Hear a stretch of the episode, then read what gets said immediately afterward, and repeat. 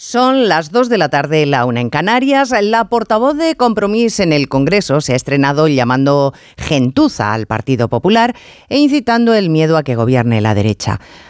Ese es el nivel y esta es la gravedad de lo que está pasando. Que la unión de todos los partidos que no han ganado las elecciones, encabezados por el Partido Socialista, han decidido que los del otro lado, es decir, la mayoría, son escoria y que hay que impedirles el paso como sea, saltándose las más elementales normas democráticas como una básica, que todos somos iguales ante la ley. Pero para el Frankenstein organizado alrededor de Sánchez, pues no, no, no somos todos iguales. Pues Demón para ellos es bastante mejor y por eso puede ser indultado, aunque diga, como ha dicho esta mañana, que España está podrida.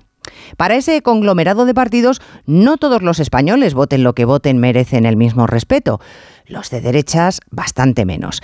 Y para ellos la Constitución no son las normas que todos nos hemos dado y que por tanto hay que respetar, que va.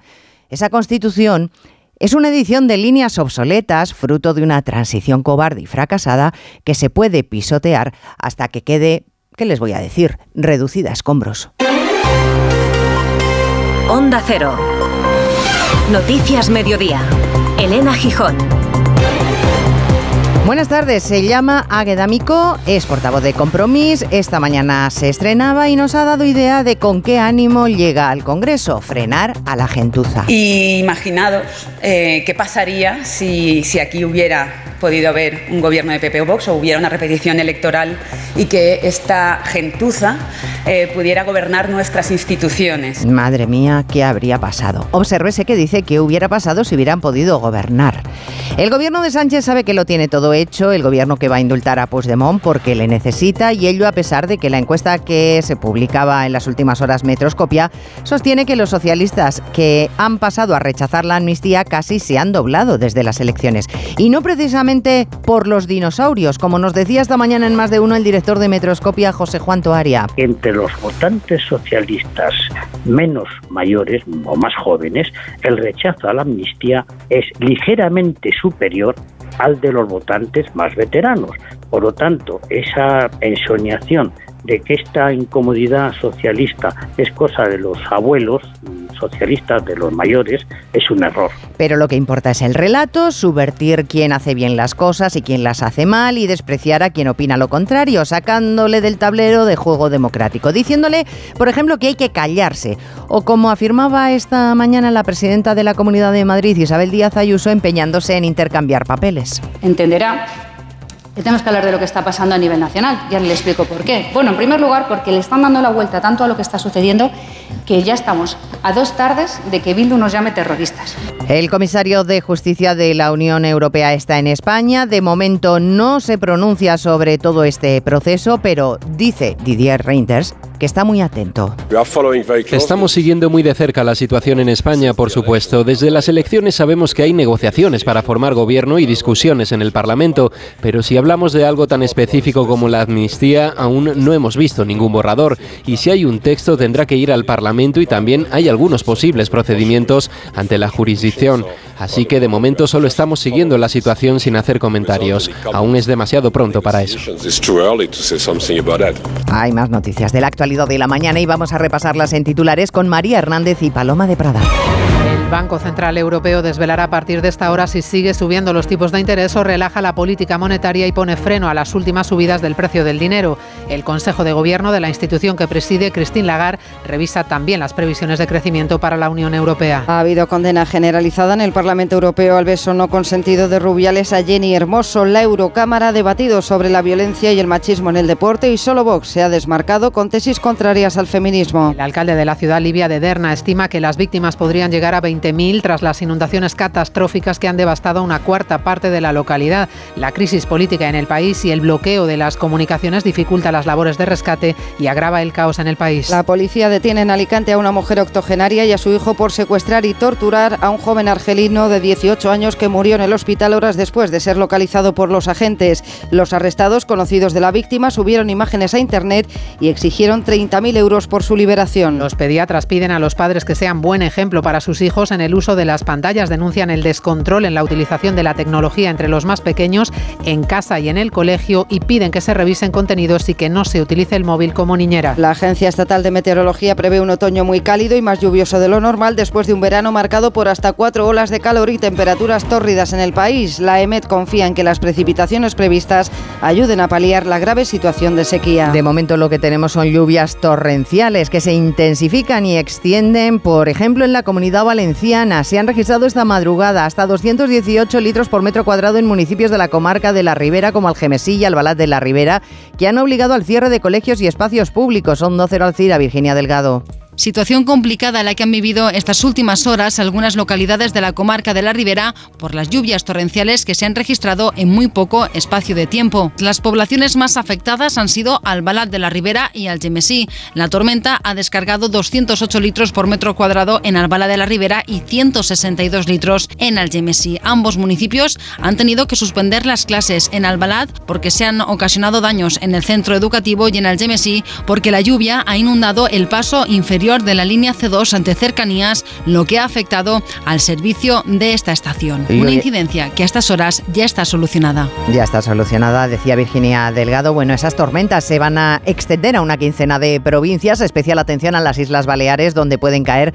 más de 90 litros por metro cuadrado en cuestión de dos o tres horas. Cristina Rovirosa. El cielo se va a ir tornando de un gris plomizo a medida que pasen las horas. Las nubes engordan a marchas forzadas y descargarán con fuerza no solo en Baleares, donde las lluvias serán de barro, sino también en Cataluña, Comunidad Valenciana, Aragón y Castilla-La Mancha. Allí además las tormentas pueden caer acompañadas de granizo. En el centro, puntos del sur y Canarias, algún aguacero puntual. Y en Galicia y comunidades del Cantábrico, ni gota de agua. A pesar de este ambiente otoñal, las temperaturas resisten con máximas superiores a los 25 grados en todas las capitales de provincia, menos en Soria y Santander, y se superarán los 30 en Badajoz, Córdoba o Granada. Noticias Mediodía. Onda Cero. Elena Gijón. Pues sí, ya ha empezado la actividad parlamentaria de esta decimoquinta legislatura, primera reunión de Junta de Portavoces y ha sido la manera más evidente de comprobar la confrontación llevada al extremo, la confrontación que propician algunos de los grupos que forman parte de la coalición que avala a Pedro Sánchez. En el gobierno en funciones son muy partidarios de la ley del silencio para el que discrepe, como hemos comprobado en las últimas horas, nada de respeto a la libertad de expresión, respeto a la ley o a los votantes del adversario ninguno. Los populares se han quejado de la ruptura y la división que incitan estos grupos. Este ambiente de confrontación entre ambos lados del arco parlamentario está inundándolo todo en estas primeras horas. El Partido Popular dice que hay que manifestar disconformidad y por eso llaman a la participación Congreso José Ramón Arias en el acto del día 24.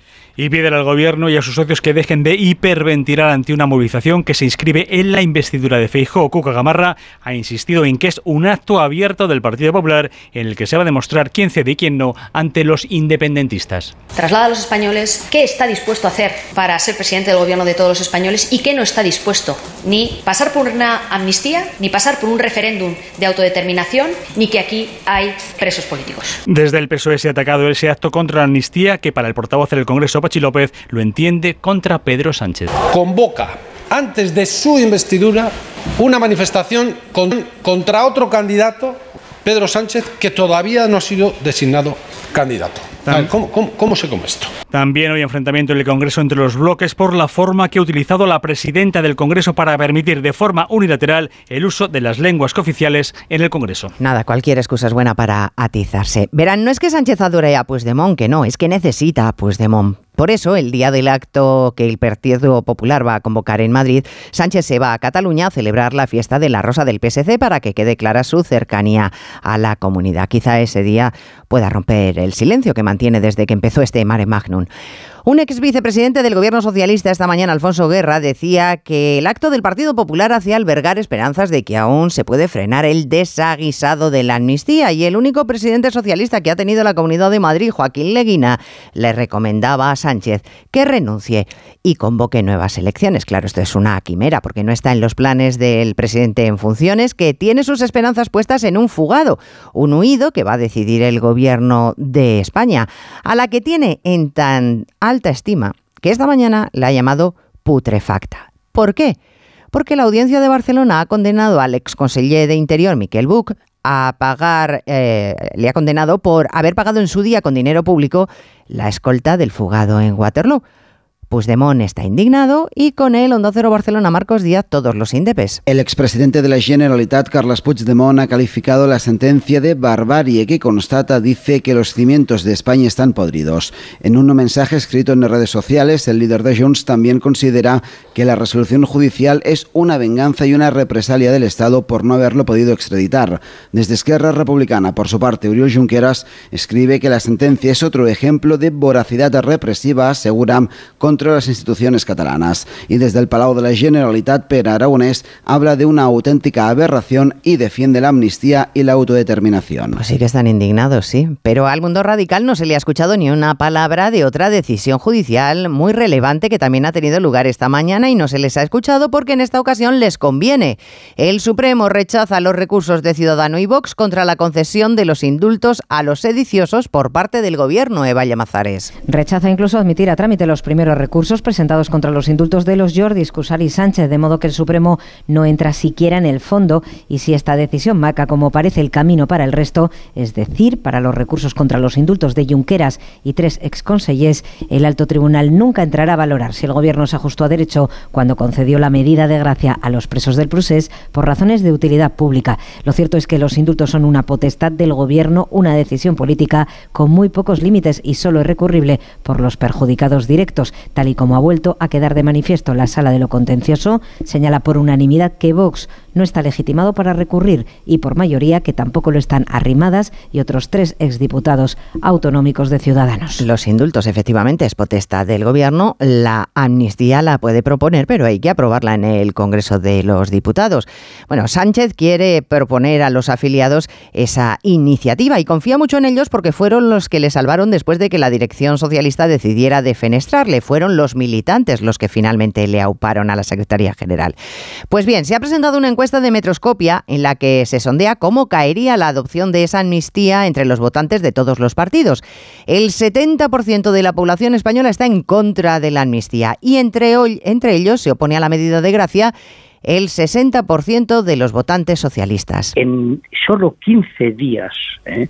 el porcentaje de españoles que dice que finalmente Pedro Sánchez va a ser investido pasa del 79% hace 15 días al 47% anoche. Es decir, en 15 días ha bajado 32 puntos, se, se han desinflado la sensación de que la investidura es posible. Al mismo tiempo aumenta, claro, la mm, idea de que después de todo quizá una repetición de elecciones sería una salida mejor. Ya lo dice hasta la, un tercio largo de votantes socialistas. Eso le decía José Juan Toari, el director de Metroscopia, a Carlos Alsina esta mañana, que la repetición electoral empieza a imponerse como opción entre los votantes socialistas para no depender de Puigdemont.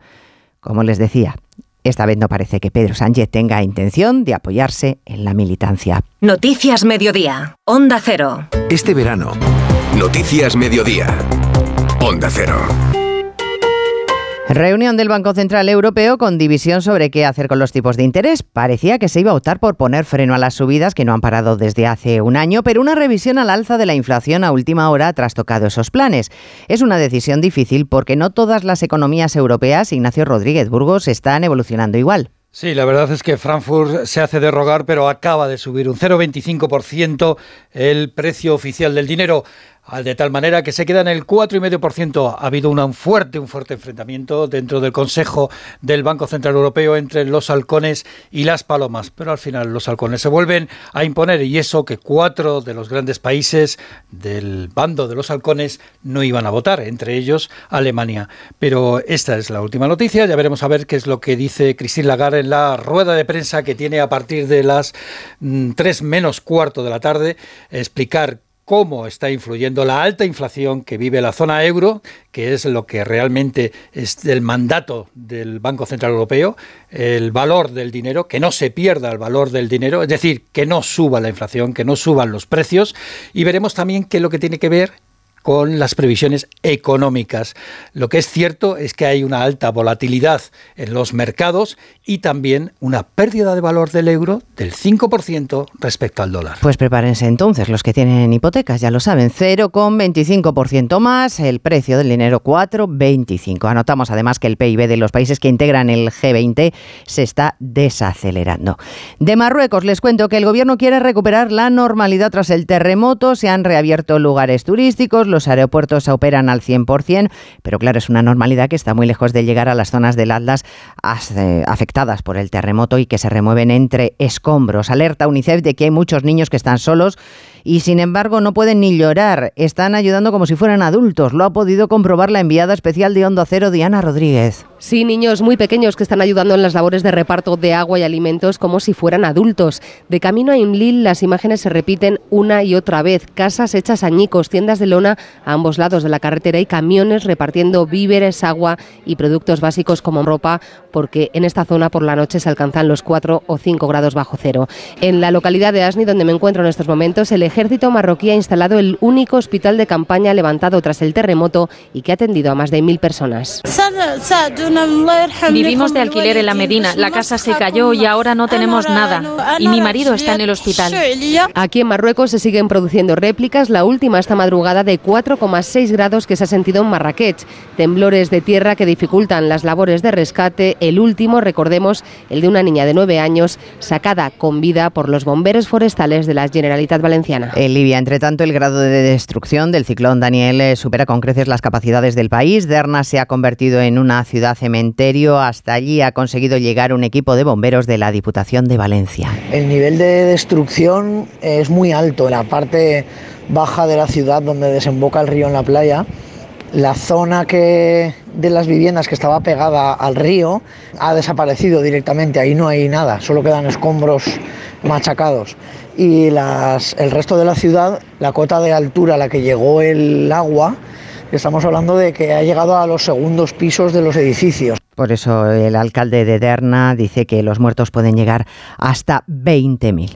Bueno, el escándalo Rubiales y el beso no consentido a Jenny Hermoso ha llegado al Parlamento Europeo. Izquierda Unida lo ha planteado en un debate sobre igualdad en el deporte. Se ha puesto a las jugadoras españolas como referencia para que cunda en Europa el ejemplo. Haber hecho frente a Rubiales y a otros machos, en palabras de una eurodiputada sueca. Corresponsal comunitario Jacobo de Regoyos. Después de este debate aún queda más claro todavía que el beso de Rubiales al pasar los Pirineos provocó un rechazo prácticamente unánime. Escuchamos a la socialista francesa Laurence France. No, monsieur Rubiales, c'est une agression intolérable. Muchos de los intervinientes, no todos, han sido españoles, mujeres, mayoritariamente de izquierdas, pero no todos. Aquí está Rosa Estarás, del Partido Popular. Es necesario un llamamiento a toda la comunidad deportiva para cumplir con el Convenio de Estambul, prevenir, perseguir y eliminar todas las formas de violencia contra las mujeres. Y por último, Jorge Buxade. Montan este espectáculo por un acto grosero y de falta de respeto a las mujeres, pero promueven la sexualización de los niños. La voz de Vox aquí ha sido la excepción.